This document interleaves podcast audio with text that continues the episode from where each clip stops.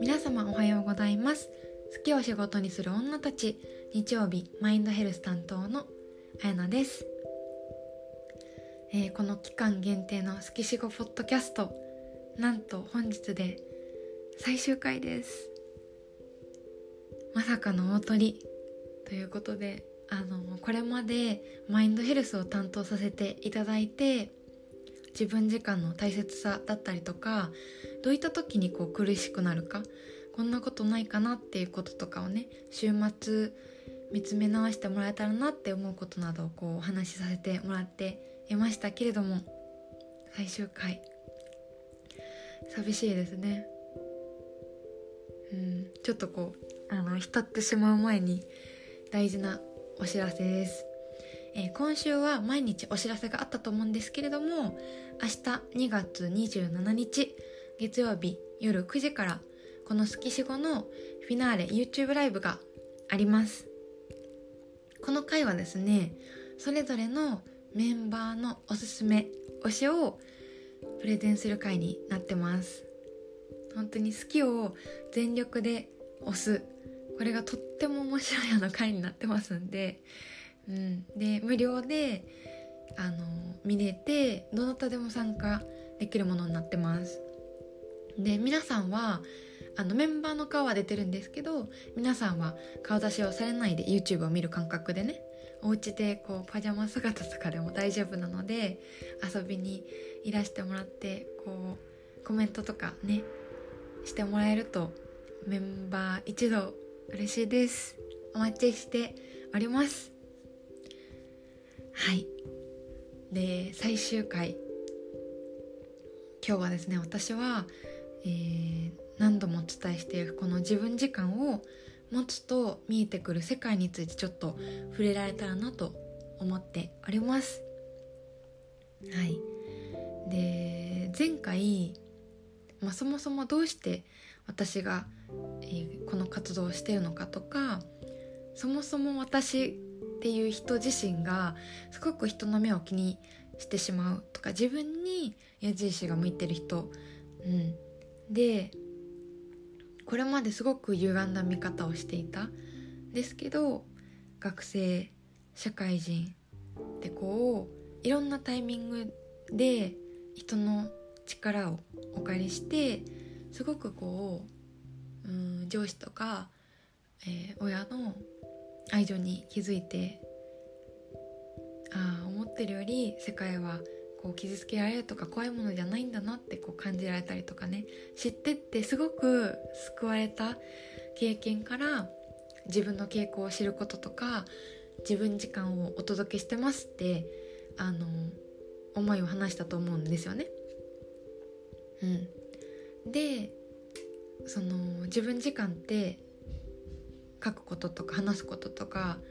ありますって過去の配信でもしてきてなんですけどトピックによってはね最初は特に一人だとうん向き合うことがやりにくいな難しいなって思うことがあると思うんですよ。うん、あこれは嫌嫌だなって思う体験に向き合うとかね。あとはうんと自分のことを客観的に捉えにくいトピック。それこそ去年まるっと1年間ぐらいお付き合いのあったクライアントさんでいろんなことをしてきたけれどもなんか自分が選んでるその選択肢の基準がないんじゃないかっていうふうに感じられてて、うん、それをちょっと扱いたいって方がいらしたんですけどもやっぱり自分で紙に書いてだと気づきにくい、うん、対話で何度もこう口にする言葉だったりとか不意に話してる間に出てくること、うん、そこから見えることっていうのもすごくあってそこに人がいる意味があるなとかあ私がいるなってこうすごく体感するものがあったんですけど、うん、そう。この自分時間ですね。一人だと難しいところもある。自分時間？で、えー本題の自分時間を持つと見える世界ってね納得して行動できるとかいくつもなんかその副産物ってあると思うんですけど私が今日お伝えしたいのは2つあります。で1つが前もねお伝えしたと思うんですけど何を言ってもいいっていうのがすごくわかる。うん。あどんなことでもいいんだっていう体感があると、まあ、それってすごく安心感とか信頼があってそういう感覚になるんだと思うんですけど1回出せると必ず違う場所でも出せる時が来る。2回目も来ます。うん。そして2つ目あの、世界は優しいってことに気づく時が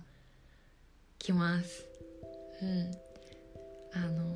ー、それに気づく前ってね相手とか出来事を批判的に思うとかあると思うんですけどもそもそもなんかそのかけてる眼鏡で例えてましたけどそれが外れるとあ見え方全然変わるんだっていうね。例えば相手は分かってもらえない分かってくれないっていう眼鏡とか全部自分でやらなきゃダメでしょ眼鏡とかね。あのオリジナルのね歪んだ眼鏡を持って私たちはいるからうん。こう対話する時間自分と向き合う時間っていうのをとって自分の傾向に気づくと初めて変えられるし人のね愛情にもすごい気づけたりするんですよ。大切にされてたなとかもう感謝の気持ちが溢れると本当に全然違って見えます。うん。これは本当に1ヶ月の対話ですぐっていう感じじゃないかもしれないんですけどその自分の傾向を気づく過程で感じられるようになります。であのー、本当にそうだなって思うのがこの自分の信じ込みってあの生きてる年数が長くなればなるほど結構強固になってきがちだと思うんですよ。うん、なんであの30歳でやる時と50歳60歳でやる時では全然その思い込みの強さが違うというかなんで思い立ったら吉日今日ですよ。一番若いの。はい。今からやるのが個人的におすすめです。はい。で私が、えー、今やっている提供しているサービスとしては大きく分けて2つありますと。うん。一つがその対話自分時間長期の個別の対話プログラムっていうのを募集していたりしますし何度かね過去の配信でも喋らせてもらってるんですけど大和式風玉術っていう誕生日とお名前から掛け合わせて出すことができるものっていうのがあるんですけどもうん。人生の設計図っていう。もう不思議ななんかこう占いとは違った不思議なね一年の流れとか自分の素質とか生かし方とかその人らしい行動表現とか本当に細かいことが見れるものなんですけどこれの、えー、体験会90分のグループ体験会だったりとか個別の基礎鑑定あとはですね実はあの実践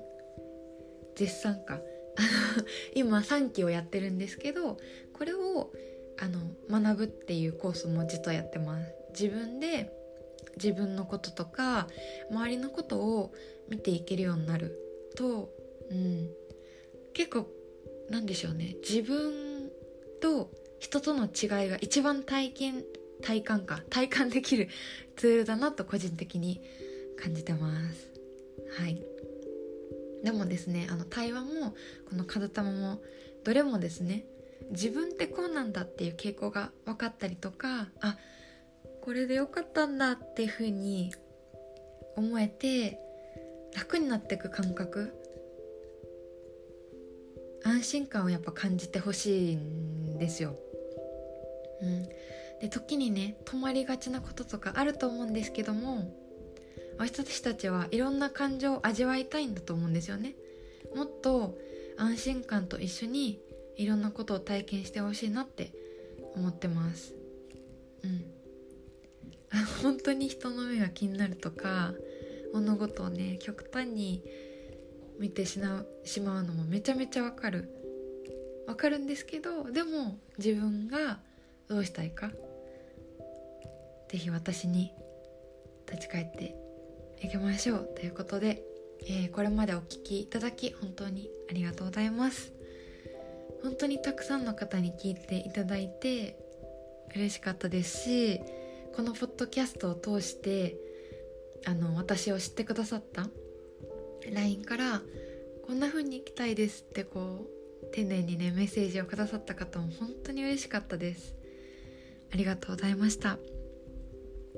明日ファッション担当のっていう挨拶がないのがあの寂しいんですけれども。そうですね。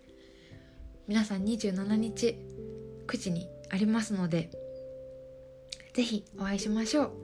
それでは月曜日月死後最終 YouTube ライブをどうぞお楽しみに。